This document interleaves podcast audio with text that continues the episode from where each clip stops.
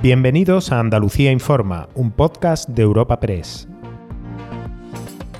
Hoy es 27 de diciembre y estas son algunas de las informaciones más destacadas en nuestra agencia. En plena polémica por las listas de espera sanitaria y en plena Navidad, el gobierno andaluz ha relevado hoy al viceconsejero de Salud y al gerente del SAS.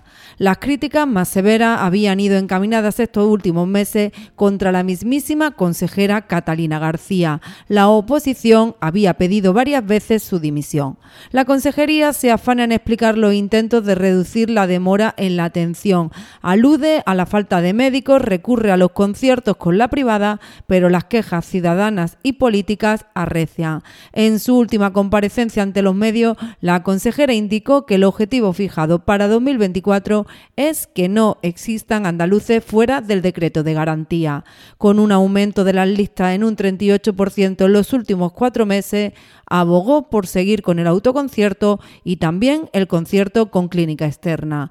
Hoy mismo, al publicarse las dimisiones, el líder de la oposición, el socialista Juan Espada, ha arremetido contra la política del gobierno andaluz. Están demostrando claramente que lo que anunciábamos hace un año con las adjudicaciones eh, a dedo, sin ningún tipo de procedimiento de, transferencia de la, de la sanidad pública, de los recursos del presupuesto público a la sanidad privada, era solo la punta del iceberg que eh, está demostrando claramente eh, la incapacidad para gestionar lo público e invertir en los profesionales sanitarios y la transferencia clara como estrategia política del Partido Popular hacia la sanidad privada.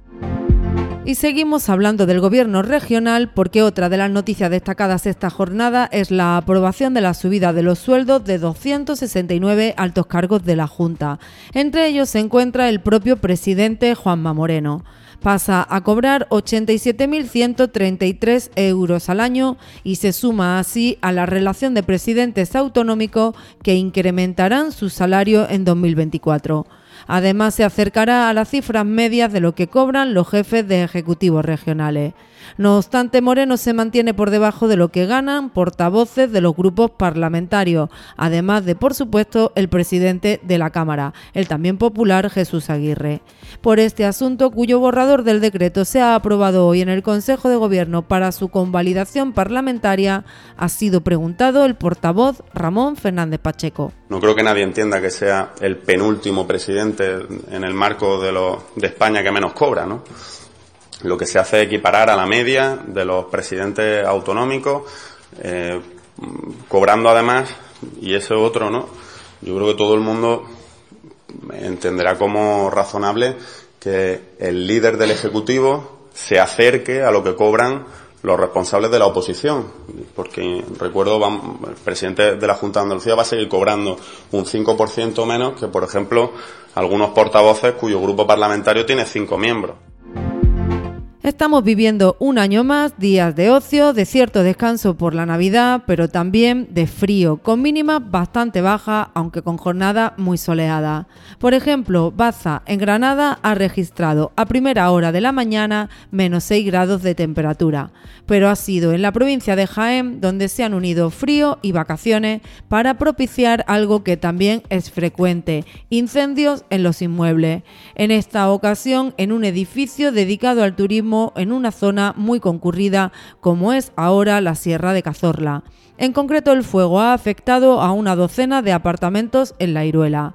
No ha habido heridos, pero sí desalojo. Escuchamos a una portavoz del 112. Fuentes del Servicio de Extinción de Incendios y Salvamento han informado de que el fuego ha quemado en torno a una decena de apartamentos que presentan el techo colapsado y otros dos se han visto afectados por las chimeneas. Según indicaban, se tratan de apartamentos vacacionales que al tener los techos de madera el fuego se ha extendido rápidamente. La mayoría de las viviendas estaban deshabitadas en el momento del incendio y otros han, han sido desalojados por la Guardia Civil. Los moradores no podrán regresar debido a que hay riesgo de derrumbe. Recuerda que puedes encontrar estas y otras muchas noticias en la sección de Andalucía en nuestra web europapress.es.